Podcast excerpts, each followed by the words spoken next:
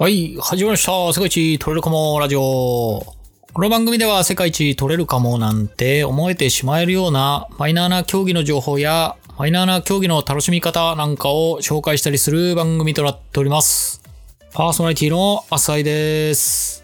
はい、えー、今回も前回に引き続きブラインドラグビー会ですね。今回で3回目となりますが、はい、最終回です。まあ、添田さんのね、えー、競技歴の話の後ろの方からです。まあ、楽しい話がね、たくさん聞けましたので、今回もぜひ楽しんでいってください。では、早速行ってみましょう。スタートなるほど、なるほど。じゃあちょっと添田さんの話に戻りますけど、えーっと、2018にじゃ始めて、はい割と一発でドハマりした感じそうですね。えまあ、やっぱ、そのなんだろう、ボールを持って走るっていう経験がなかったので、ああ、なるほど。の人が多分ボール持って走るっていう経験はしないと思うんですけど、そうですね。なやっぱ気持ちよかったですね。はあ、やっぱり、まあ、視覚障害の方って普段やっぱはい目が悪い分、走る機会って少ないんですよ。はいはいはいはいはい。で、まあ、このボールを持って走る楽しさを全国に広めていきたいなっていうところで、はいはいまあはい。もちろん活あの活躍は、活躍というか活動はしてますけども、まあこの楽しい、ああ、はい。いきたいなっていうところで、まああの体験会全国回ったりとか、あなるほど。なとまあ千葉への移籍とかもそうですけども、はいまあブラインドラグビーを広めるために活動はい。し確かにその、こう目が見えない方のね、パラスポーツっていくつかあるし、うちでも紹介してきましたけど、確かに思いっきり走る競技って、実はほぼない気がしてきましたね。ブラインドサッカーとかは走りますけど、一心不乱に走るって多分ないですよね、おそらく。ドリブルとかも走らないし、そもそもコートが、あれ確かフットサルコートぐらいそうですねだ。ったりするんで、ひあのね、広いところをダーって走るって、陸上ぐらいですね。そうっすよね。言われてみりゃ、ああ、なるほど。なんか新しい気づきがありましたね。なるほど。じゃあ、添田さんはそれにもう夢中になっちゃったと。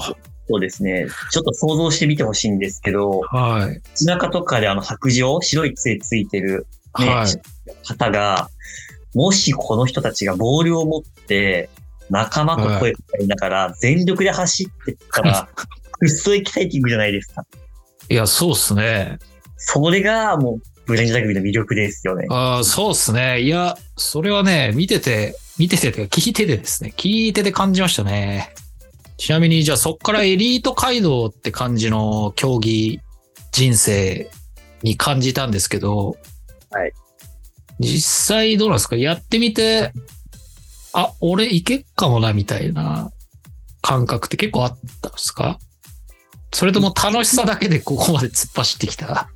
や僕正直、あの、いけるかもなとかな、あんま考え、あんまそんな考えてなくて、楽しい、めっちゃ楽しいなって、多分、日本で、ブラインドラグビーを一番楽しんでるのは多分僕なんですよね、多分。すげえ。とにかく楽しいい少。少年ですね。少年宗枝さんって。いけるかもなっていうところでいくと、僕、まあね、あ実は体そも大きくなくて、身長160、あ、そうなんで、うんぐらいで、まあ、ね、あの、まあ、体格もそんなよくないので、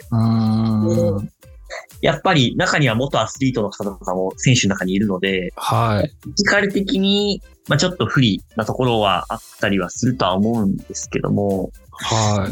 まあ、もちろんそれはあるんですけど、はい。まあ、なんて言うんだろう。うん、そうですね。やっぱりラグビーって、はい。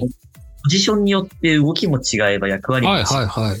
ので、ちなみにどういったプレイヤーってご自身で、あ、これ監督に聞いた方がいいのか。添田さんってどういったプレイヤーっていうかポジションとかを含めて、どういうプレイヤーなんですか？だポジションで言えば、バックスですね。あ、バックス。はい、バックスになります。まあ、走ってトライを取りに行く。はあ、はあはあはあはあ、そうですね。性格とかプレイスタイルみたいなところで言うと、はい。まあ本人が今楽しんでやってるって言ってたように、まあ本当にあの、はいブレンドラグビーを楽しんで一番やってる、まあ一番愛を持ってやってるなっていうのは 僕も感じてます。ええはい。その上で、そうですね、逆に熱くなりすぎてたまに前が、周りが見えなくなることも たまにありますけども、ああ、なるほど。まあそこに課題がある。そうですね、ただまあやっぱ誰よりも声を出して、自分からボールをもらいに行って、チャレンジするっていうようなタイプの選手かなっていうふうに思ってます。ああ、チームにそういう人いるといいですね。そうですね、雰囲気も良くなりますし、確かに。まあちょっと今ね、お話ししてでも、添田さんね、なんか非常に明るくて、あの、冗談通じるって言うとあれなんですけど、なんかそういう方でね、さっきちょっとな、あの、フィジカルっていう話したんですけど、はい。僕自身は多分、まあ、えっ、と、平均的な人を例だとすると、まあ僕多分うんうん0.8だと思うんですよ。僕の身体能力多分。うんうんうん。スカウター的な数値で言うと。ただ多分、まあ、背が高かったりとか、フィジカルが多分1.2とか1.3とかあると思うんですけども、うんうんうん。まあ、もちろんその数字だけが、その選手のパラメータじゃないと思っていて、まあ、例えば僕がやる気になることで、味方が気になってくれたりとかしたら、おー。能力は0.8かもしれないけど、そはいの。このパラメータを1.2を1.3に引き上げられたりとか、はいはいはいこの僕が0.8で0.2低いけれども、味方の6人にプラス0.1できたら、僕はのバリューは1.4になるわけじゃないですか。そうですね。はい1.3の人を抜いている。っていうところで、まあやっぱり僕の、なんだろう、一番、なんだろうな、あーなんていうか、すごいですね。全いることとしては、はい。えまず、味方、味方になんだろう、やる気を出してほしい、元気を出してほしいっていうか、はい。味方が楽しめるチームを作りたい。で、味方はの能力を引き出してあげたい。で、一緒に勝ちを取りに行く。ははははが、おそらく僕の、なんだろう、ない身体能力を活かせるかなみたいなところはありますかね。すげえ、さっきまで少年みたいなこと言ってたのに、急に大人な意見。こんな感じです。少年の心と、こう、大人の頭を、コナンの逆みたいな。はい。あ、そうなんですね。ああ、でも、いいっすね。っていうのは、やっぱ一緒に同じフィールドでプレイしてる仲間が楽しんでる。ていうのが、まあ一番目指しているところですね。なるほど。すごいまっすぐですね。なんか、添田さんは、こう、すごいね、苦しい時とかにそういう選手いると、多分チームメイトは相当助かると思うので、まあ、もしね、千葉のチームがどうなるかわかんないですけど、苦しい時に得点してるシーンとか見たら、そこに添田さんの力が何パーか宿ってるっていうふうに、ちょっとね、僕はおそらく感じれると思うんで、ちょっと今後もそのプレーを続けていってほしいなというふうに思いました。浅井さんが固まっちゃった。あれ？ごめんなさい。はいあ、聞こえるかな？大丈夫ですか？映像は動いてます。聞こえますか？こえてます。あ、すいません。聞こえてます。ど、どの辺で切れましたか？すいません。なんか、インターネットが不安定ですって出ちゃいました。大丈夫です。大丈夫ですかね？戻りました。はい。じゃあ、まあ、まあ、回線が多分次の話題に行けと言った 気がしてます。まあ、せっかくですんで、北原さんの話もちょっとお伺いしようかとはい。思うんですが、はい。えーと、北原選手監督はどういった経緯でこうブラインドラグビーに？そうですね。私自身は、ブラインドラグビーに参加させていただいたのは、はい。2年前ですかね。最近ですね、本当に。そうですね。まだ新米なんですけども、はい。もともとこう高校でラグビーをやっていて、そこからまあスポーツ推薦で大学に行って、という形で、まあずっとラグビーをやっていたんですあけど、ー割とエリートというか、ラグビーで鳴らしてた感じ。あそうですね。肩ぶん回してた系 ちなみに大学はどちらになるんですか？は全然強くないですけど、あの、山梨学院大学っていう、山梨学院大学。はい、なんか駅伝とかが有名なところですね。あーそれ正直言おうと思ったんですけど、関係ねえなと思ってやめたんですけど。ああ、いえいえ。であの山梨、へえ。今、日本代表で活躍してるあの、ティモシー・ラファエレっていうあの出身校？そうです。の2個下です。あ、そうなんですか？じゃあ一緒にプレイされてた？あ、一緒にやってました。あ、そうなんですね。はいで、あれ？まあ大学、はいはい。リーグ戦？関東のリーグ？関東リーグ戦ですね。あ、リーグ、あれって一部二部あるんですか一部だけ？だから、リーグ戦だと、はいどんくらい ?6 部ぐらいまであるんじゃないですかね。あ、そうなんですか？山梨学院はどのあたり？今は多分2部とかですね。私がいた時は一部、一番目のリーグにはいました。あ、あ、そうなの。じゃあ、東海大学とかそういうああ、そうですね。強いとこと？はい、とか、竜えだったりとかー、えー、なるほど。ポジションはちなみにどちらに？は、あのーフッカーって2番、あ、2番。あ、2番。はい、2番のフッカーっていうポジションなんですけど、はいはいはい。なんか、当時は体重が100キロぐらいあり、はい。今は70キロぐらいしかないっていう。あ、あでも、痩せ、痩せ、うまく痩せられたんですね。でも、そうですね。なので、ラグビーやってましたっていうと、あの、あんまり信じてもらえないっていう。そうですね。ましてや、フッカーとはおそらくそうですね。ま あ思われ間違えられます。思われないでしょうね。で、まあはい社会人でちょっと、まあ、クラブチームに入ってちょっとやったりとか、まはいあちょっ。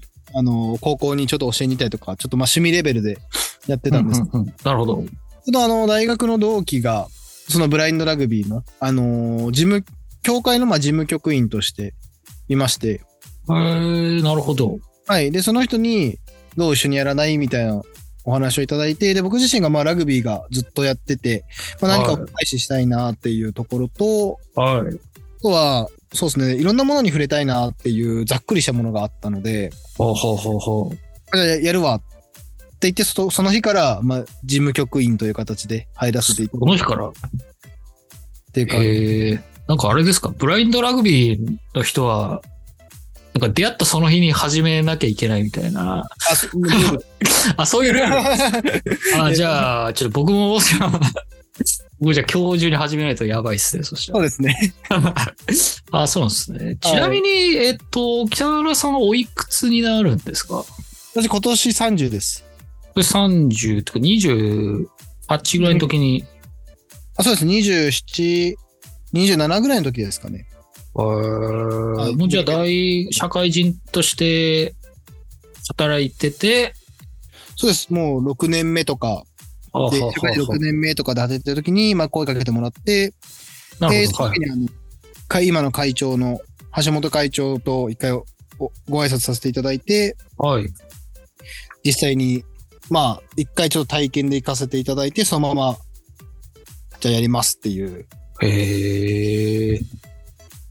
今、じゃあ、協会の事務局員という、そうですね。入った時に、はい東京の事務局員として入らせて、ああ、なるほど。支部がいくつかあるって話でしょうね。そうです。で、東京支部の事務局員としていろいろやらせていただいて、はあ、はあはで、もともと住んでるのが千葉なので、あ、はい。じゃあ千葉で立ち上げるかっていうのをはい話した時に、そこに千葉の代表として入れてもらってっていう。あ、千葉にも、その、支部みたいなのが、あ、を今年作ったとです。あ、なるほど。はい。今年の3月に、あの、正式に立ち上げてっていうような。ええあ、なるほど、なるほど。はい。なので、監督になったんですか？そうです。なので、はい。まだメンバーも揃っていないですし、前までは東はい京局員としていたので、はい第1回、第2回の全国大会については、あの、一応東京のチームの請願者プレイヤーとして、あの、出場あ、そうなんですか。はい、出場させていただいてました。あ、じゃあ、えっ、と、添田さんとは、チームメイト、普通の。あそうです。あ、なるほど、そういう縁があったんですね。そうですね。で、あの、千葉はのちょっと体験会みたいなのもお手伝いしていただいて、はいはいはい。さやさん来ちゃいなよっていう。あ、で、来たと。はい、あの、悪いっすね、添田千葉さん。でラグビーやろうぜっていう。添田さん、だいぶ、ちょ詐欺とか引っかかんないようにちょ気をつけてくださいよ。いやーでももう、北原さんの千葉でブラインドラグビーを盛り上げたいっていう、はい。はい。そのね、あの、熱い思いに惹かれて来ちゃいましたね。うん千葉で鬼ごっこやろうぜっていうはい。感覚で呼ばせていただきました。なるほど。ごめんなさい。ちょ、ごめんなさい。期間に、期間に入っちゃって、ちょっと。大丈夫ですか？はい、大丈夫です。ごめんなさい。ちょっと笑っちゃって、期間に、期間に入っちゃいましたけど。あれですか、その、北原さん的に、千葉でやりたいっていうのは結構、当初からあったんですか？それとも千葉、ちょ、お前やれよって？ああ、そうですね。はい。まあ一つは、東京の練習場所が、都下の方になるんですけど、あの、立川とか、そっちの方ですね。確か。ああ、西側っていうか。はい、西東京の方になるんですけど、ああ、はあ、はあはあ、なるほど一個は。ちょっと遠いなっていうのが一つ。あ、そう。はいあれ、今でも千葉に住まれて、そうです。あ、一個は遠いなっていうのと、はあ、はあ、はあ。あとは自分でチーム作りたいなっていうのがあったんで、あの、急急に野心家の発言。はい体験会やるたんびに、はい。次千葉でっていうのを言い続けてっていうところですかね。えー、あれですか、その、収録前にちょっと添田さんから、はい。大きいフェル、麗澤大学で結構、あそうですね。一応、登録してい柏を拠点にはしていて、で、いろいろちょっとご縁があって、今、麗澤はい大学さんのあのグラウンドをお借りしたり、ところにさせていただいてます。一応ホームグラウンドというか、そういう感じですか？こういう感じにし、させてほしいなって思ってます。でも、添田さんめっちゃ遠い、こ豊田さんはフットワーク軽いの？で、う、そこ、そこ帰り見なかったですね。なんかあ、でも、散まあ々プレーで、あの、相手の思いやる気持ちが大事という話の後に、その片道1時間半を差し置いても、北原監督の千葉でブラインドラグビーを盛り上げたいっていう際に聞かれましたね。プレッシャーがえぐいです。すげえな。まあでもそれぐらいこう、まあ熱い、やったるず、やったるでっていう気持ちはあるって感じそなですね。うんですね。あとは、あの、実は、えーっと、2月、2月末かな？なんかに、はいえーっと、体験会をやらせていただいたんですよ、千葉で。あ今年の2月。あ、そうです、今年の2月。はいはいはい。千葉、千葉の盲学校に通ってる、はあの17歳の男の子が、い。はい。全盲なんですけど、はい。めちゃめちゃ楽しそうに体験してくれて、ではい。体験会終わった後に、それだ、僕も千葉でブラインドラグビーやりたいですって言ってくれて、もうこの子を何としても試合に出してあげたいっていう思いから、はい。ちょっともう千葉チーム行って、あの、楽しむしかねえな。エンジョイするしかないな。っていうところが、えーあそその子の力も大きかった。そうですね。その子もあの、当日にもう入りますって言ってた、言ってまあ、す。そうなんですか。やっぱ、やっぱそういう何かがある。そうですね。即決できる男が。触れたものを一瞬、そのメデューサみたいな、なんかその。見たものを一瞬で 魅了するそういうものがあるんですね、この競技にはね。でもあります僕もね、でも、いや、まあでもかなり衝撃受けましたからね、本当に。わかりました。じゃあ、えっと、まあ、お二人でじゃあ千葉のチームを盛り上げていこうとはい。いう形で、じゃあ2023年、まあ今年度っていうんですかね、今年度からはスタートと。はい。まずは、あれですか、チームメンバー集め。そうですね。あの、選手獲得から。はい。ちなみに今、な何名ぐらいいらっしゃるんですか？今一応、そうですね。正式なメンバーとしては、まあ、添田と、はあとはその体験会に来てくれたはい。高校1年生の男の子と、もう1名、は生画の女の子が1人。あ、女性も？あ、はい。え、あ、あそうそうそう。はいその子は、その子もまだ高校1年生なので、あの、どこよりも若いチームをいます。あ、そうなんですね。はい。ちょっと僕と添田で年齢、平均年齢上げちゃってるんですけど。そうですね。完全に、完全に二極化してます。そうですね。そうか、でも女性もできるんですね。はい。いきます。実際、あの、全国大会とかでも女性のプレイヤーいらっしゃったりするんですか？あ、二人でいるんですか？はい。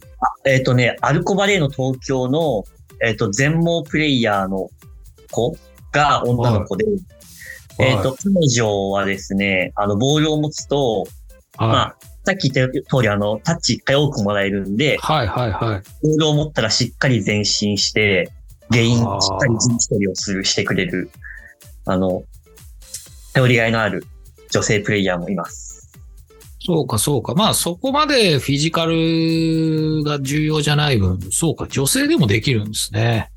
なるほど。今は、あのー障害の有無ももちろんそうですし、うんうんうん性別も問わず募集してます。ああ、これ、それもいいですね。こう、本当にユニバーサルというか、はい。障害があっても、健常者でも、女性でも男性でも、同じフィールドで同じ競技を同じルールでできるっていう。はい。まあ意外とないんじゃないかなっていう。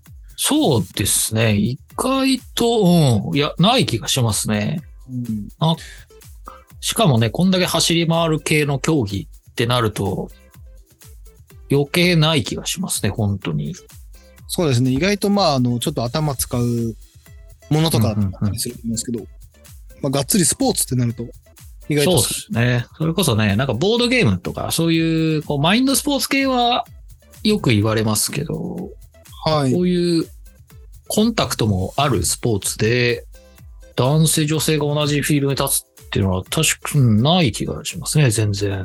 まあ、東京の女性の選手に関しては多分誰よりもタフですね。あ、そうなんですか。誰よりもタフなんです。誰よりもタフです。メンタル的にも、あそうなんです。的にも、あの、すごい強い子だなっていうのは。えー、あじゃあやっぱその、この、原因っていうのは結構やっぱバルコ・バレーノの確実に大きい武器の一つ。はい。そうですね。大きい武器ですね。ああ、なるほど。まあ、あの、施しで出してるっていうよりは、普通にレギュラーとして活躍するっていう。ちゃんと勝ち取ってああ、る。それいい。ああ、それ素晴らしいですね。じゃあ、千葉のその女子高生も、そういった選手になってくれると、嬉しいですね。ちょっと見てみたいですね。添田さんと北原さんが、高校1年生の女子に、あの、知った激励されてるのは、ちょっと面白い、面白いんで見てみたいですね。もっと走れみたいな、なんか、言われてる。ちょっと見てみたいですね、それ。もう時間あんま気にしなくなっちゃいましたけど、本当いや、魅力が僕には少なくともめちゃめちゃ伝わってるんで、いろんな人に伝わるといいなっていう。特にね、やっぱ健常者の方が、にできるよっていうのがなんか伝わってほしいなってここまで聞いてて思いましたね。なんかその、障害者だけのスポーツで、僕もね、このラジオ始まる前はそうだったんですけど、そのフィールドに僕らが入っちゃいけないんじゃないかってどっかで思ってた部分があって、で、実際こう話聞くと、全然そんなことなくて、むしろやってくれぐらいのそうですね。感じなんで、そういう意味で言うと、あのーまあ、良くも悪くも、っていうかまあ、あの、ちょっと悪い言い方にも聞こえるかもしれないんですけど、はい。もともとこう、この今のブラインドラグビーに携わる前って、はい。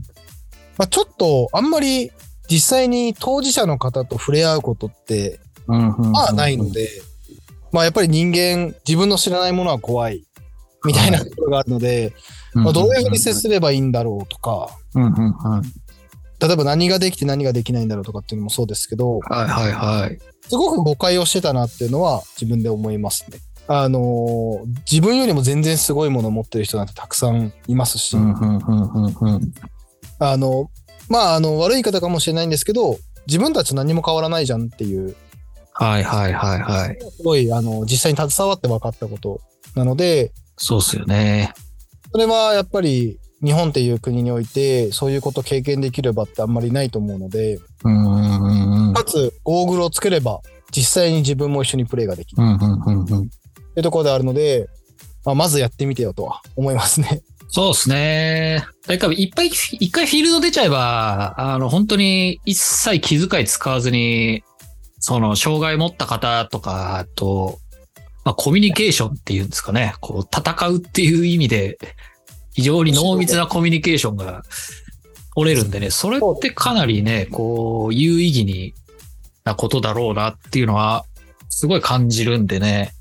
やっぱどうしてもね、その、気使ってしまう部分がまあ、僕ら健常者の中にはあると思うんですけど、気使った方がいい部分と気使わない方がいい部分ってね、直接聞くのも難しいですけど、一回フィールド打ちゃえば、その辺の障壁が全部取れるんで、うん、やっぱり、健常者の方ね、特に、これね、ちょっと威力が伝わればいいなというふうに、僕自身は思っております。はい、今、北原の方から、まあなんか、そんなにね、普通の人と変わんないじゃんって話があったんですけど、はい。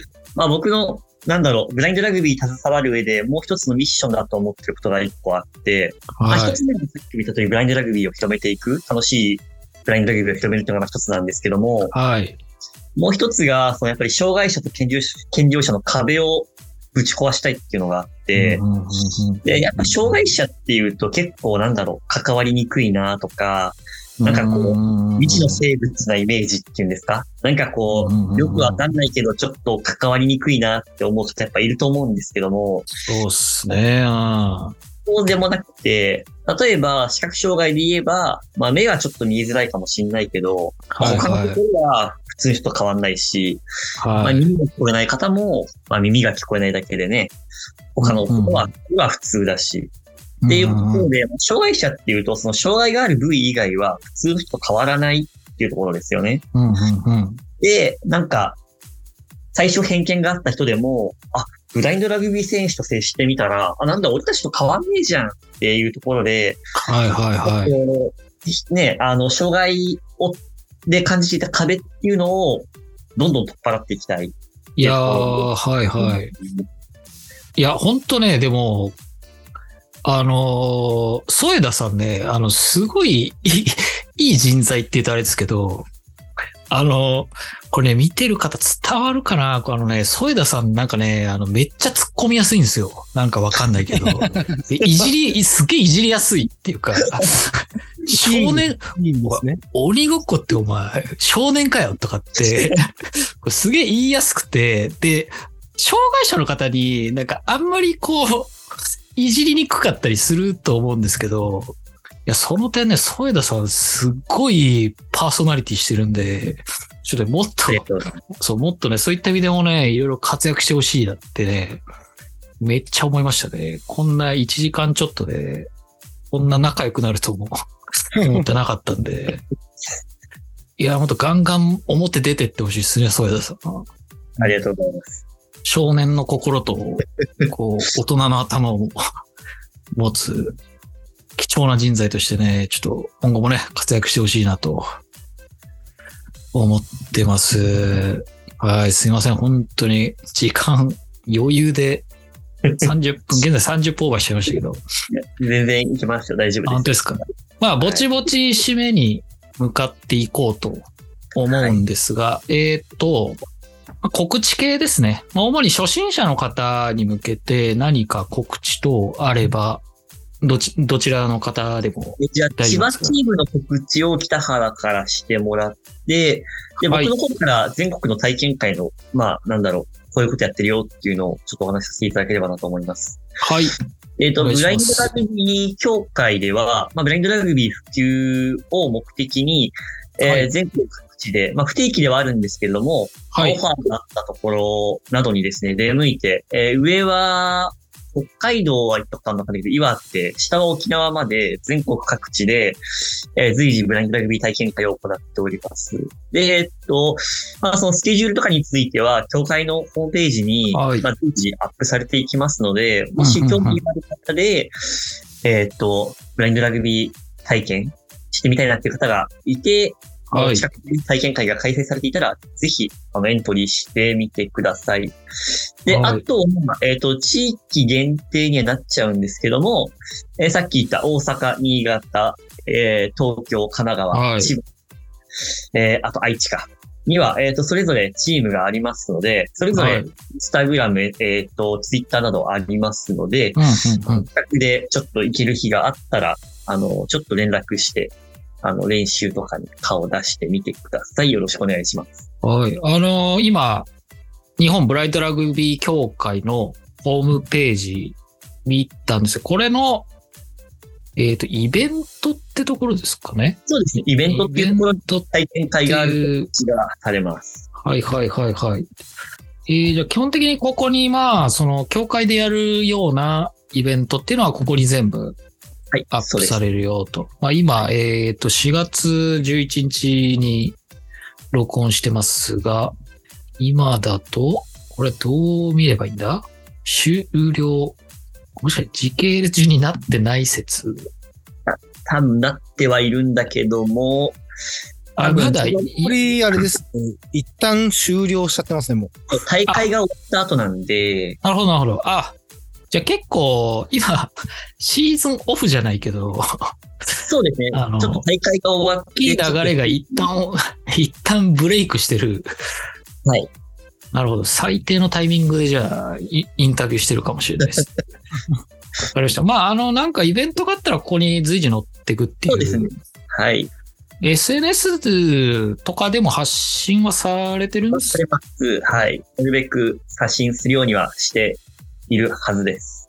なるほど。じゃあ、まあ、あのーぜひ、SNS の フォローなんかもね、まあ、概要欄にリンクも載せておこうと思います。えーあれですか？その各教会ごとに SNS でやってるって感じですか？それとも一箇所集中的に？基本的には、えっと、日本ブラインドラグビー協会、あの JBRU っていう、まあ、はいえっと、そうですね、大元があって、そこでまず告知がされます。はいはい。あとは、その、例えば、えっと、じゃあ、東京で体験会やりましょうってなったら、じゃあ東京のチームお願いしますってなったら、東京の SNS でも発信されます。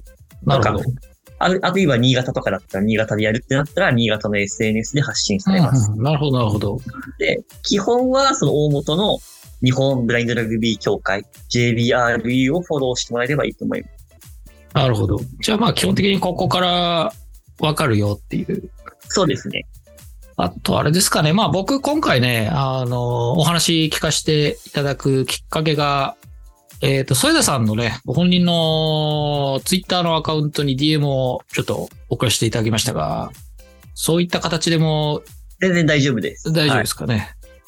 無限に扱ったりははい。大丈夫です。わかりました。じゃあそこから連絡してもまあ大丈夫だよっていうことですね。ありがとうございます。じゃあ順番に北原さんの方から千葉のチームの告知なんかあれば。はい、ありがとうございます。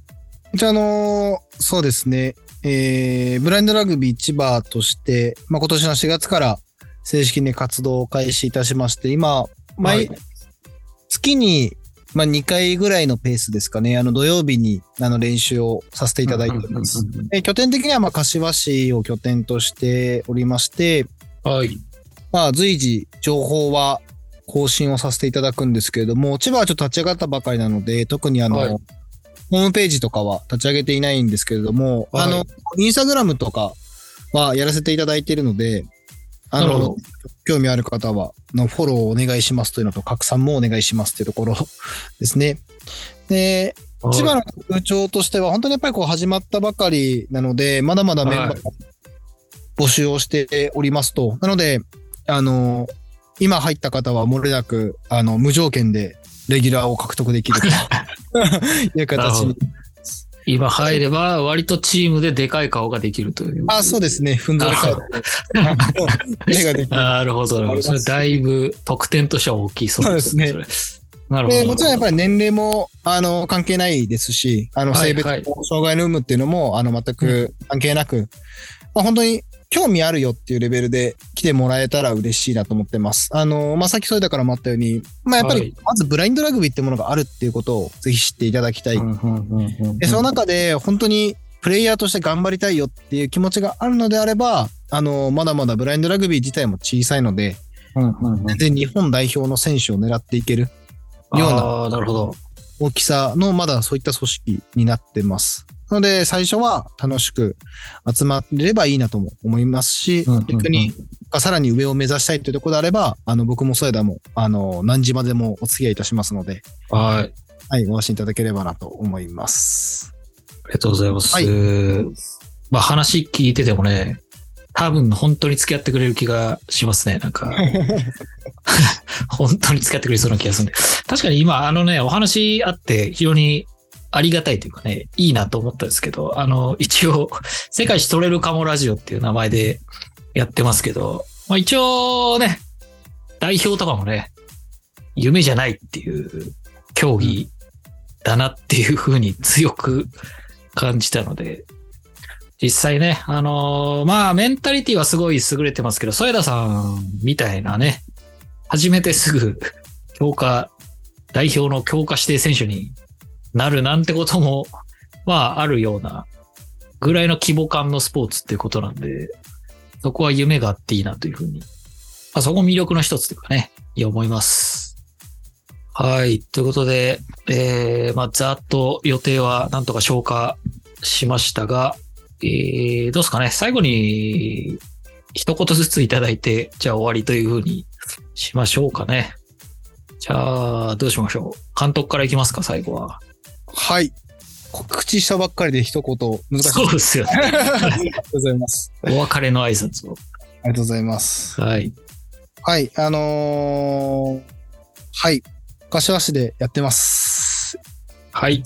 ところで、あのーまあ、練習の参加とかについては、あのー SNS の DM から送ってもらえると多分レスポンスが早くできます。で、場所が分からなければ、あのー迎えに行きますので、はい。なるほど。あしてください。お願いします。すいません。ちょっと無茶ぶりでしたが、ありがとうございます。ありがとうございます。最後に、添田さん。何かあはい。れば、本当、最後に今日一日ありがとうございました。こちらこそありがとうございます。とブラインドラグビーまだまだ始まったスポーツなんですけども、本当、視覚障害者がね、全力で走って、チャレンジして、トライして、本当にあの、もうこれ、これから世界に発信していったらね、絶対たくさんの方を元気にできるし、みんなにね、さんの方に感動を届けられる素晴らしいスポーツになると思うので、これからもぜひ、あの、ブラインドラグビーの応援とご支援を、まあご支援って言ってもね、まあ、特にないんですけど、まあご声援を、えーよろしくお願いいたします。本当、今日一日ありがとうございました。はい。ありがとうございます。素敵な挨拶で、ありがとうございます。えー、そしたら、まあ、今回のインタビューは、とりあえずここまでということで終わりにさせていただければと思います。いや、本当にね、時間何分オーバーかわかんないぐらい 盛り上がっちゃいましたけど、あの、本当に今日は貴重なお時間いただいてありがとうございました。ありがとうございました。ありがとうございます。はい。えー、ここまでお聞きいただきありがとうございます。ねえ、ブラインドラグビー、えー、3回でしたが、いかがでしたでしょうか？まあ、ちょっとね、最後、ちょっと僕の仕切りがあれでぐだっちゃった部分はあるんですが、まあ全体的にね、あの、話のテンションも落ちず、えー本当に面白い回だったなというふうに思っております。あの、本当にね、最後の方に、えー、ちょっと話出てましたが、まあ、健常者でもね、えー障害ある方でも男性でも女性でも同じフィールドでね、えー同じルールで戦えるってことで、ぜひね、えーま、障害ある方はもちろんですけど、それ以上にね、やっぱ健常者の方にね、こういったスポーツプレイしていただいて、まあ、障害をね、持ってる方とかのことをね、理解するには、うん、なんか一番いいスポーツなのかもしれないなというふうに思いましたね。はい。まあ、今後ね、えーまあ、こういったパラスポーツというか、まあ、ユニバーサルスポーツみたいなものもたくさん取り上げていけたらなというふうに思っていますので、えーまあ、次回以降もぜひね、聞いていただけると嬉しいなと思っております。